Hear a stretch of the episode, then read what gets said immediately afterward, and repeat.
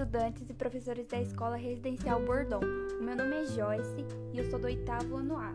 Meu nome é Isabelle e eu também sou do oitavo ano A. E nesse podcast a gente vai falar um pouco sobre educação, que é uma coisa extremamente importante para todos nós. E a gente vai comentar coisas que a gente gosta, coisas que a gente gostaria que acontecesse ou melhorasse, entre muitas outras coisas. E o título é A Educação é Prioridade. Primeiramente, eu gostaria de comentar sobre cursos de língua estrangeiras. É muito importante para abrir portas de emprego, para termos um currículo bom lá na frente, para cursos fora, intercâmbios, viagens, entre outros. Mas muitos de nós não temos condições e também é difícil achar aqui na nossa região e quando achamos está fora do orçamento e é muito caro. Então queremos melhoria nessa parte para a nossa educação. Realmente. E agora eu quero citar uma ação muito legal que eu acho que as escolas deveriam se espelhar, que é lá no Dom Jaime, que agora eles estão disponibilizando vagas de inglês, espanhol e francês. E eu achei isso muito legal porque aqui é tudo de graça e eles têm professores de qualidade, eles passam atividades tudo certinho como um curso pago. Então eu acho isso muito legal, uma ação extremamente o aprendizado, e desenvolvimento das pessoas. E assim, eu acho que deveria ter mais ações como essas. E agora falando outra coisa também sobre bolsa de estudo, né? Que as bolsas de estudo as pessoas conseguem, mas o problema é mesmo os documentos, as coisas que precisa fazer, né, para poder ir para fora do país. E isso daí sai muito caro, mais caro que uma passagem para ir para outro país. Então, eu achei muito legal uma ação do governo que nunca mais aconteceu, aconteceu somente duas vezes, que as pessoas dessa região que conseguiram a bolsa de estudo, eles pagaram tudo, até os documentos, tudo. E eu achei isso muito legal por causa que essas pessoas que conseguiram a bolsa, elas tinham potencial, porém elas não tinham condição de pagar. Então eu achei muito legal essa ação e eu acho que deveria acontecer mais vezes, pois muitas pessoas não têm essa condição.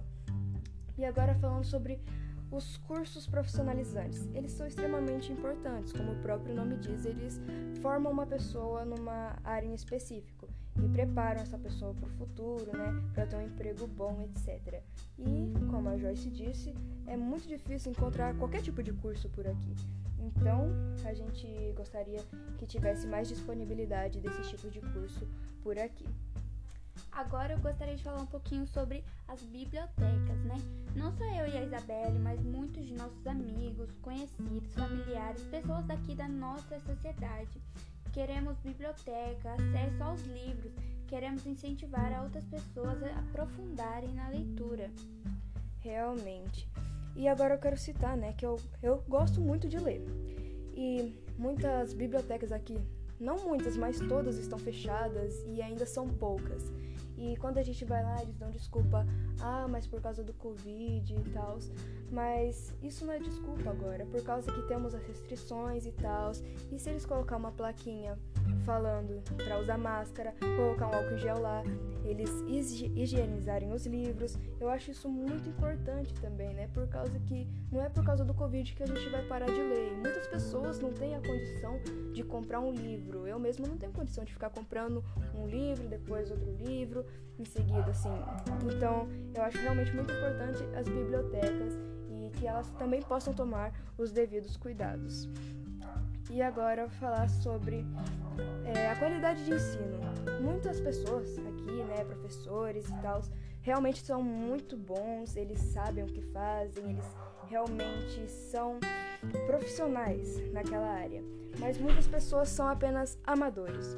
Ou seja, as pessoas não são formadas naquilo, apenas têm uma base daquilo e já vão. Então eu acho que deveriam colocar realmente pessoas que são profissionais de verdade e que isso influencia no, no aprendizado do estudante, né? Então eu acho que isso deveria se aplicar também a não somente escolas, mas cursos em geral. É, agora abordando o último assunto desse podcast é sobre os cursos artísticos. Queremos espalhar cultura, arte, mais escolas de dança, pintura, desenhos, etc. é, pois existe muitos poucos cursos artísticos por essa região em que vivemos. Eu e a Isabelle, por exemplo, a gente gosta de dançar, mas não temos acessibilidade aqui. A gente tem que procurar algum estúdio, alguma coisa e não temos dinheiro para pagar isso. A gente quer fazer outros cursos, mas também não temos condições. Porque não só a gente quer aprender, muitos de nossos amigos, muitas pessoas daqui das, das comunidades, a gente queria projeto de pessoas é, com todas as restrições também, mas queremos mais isso.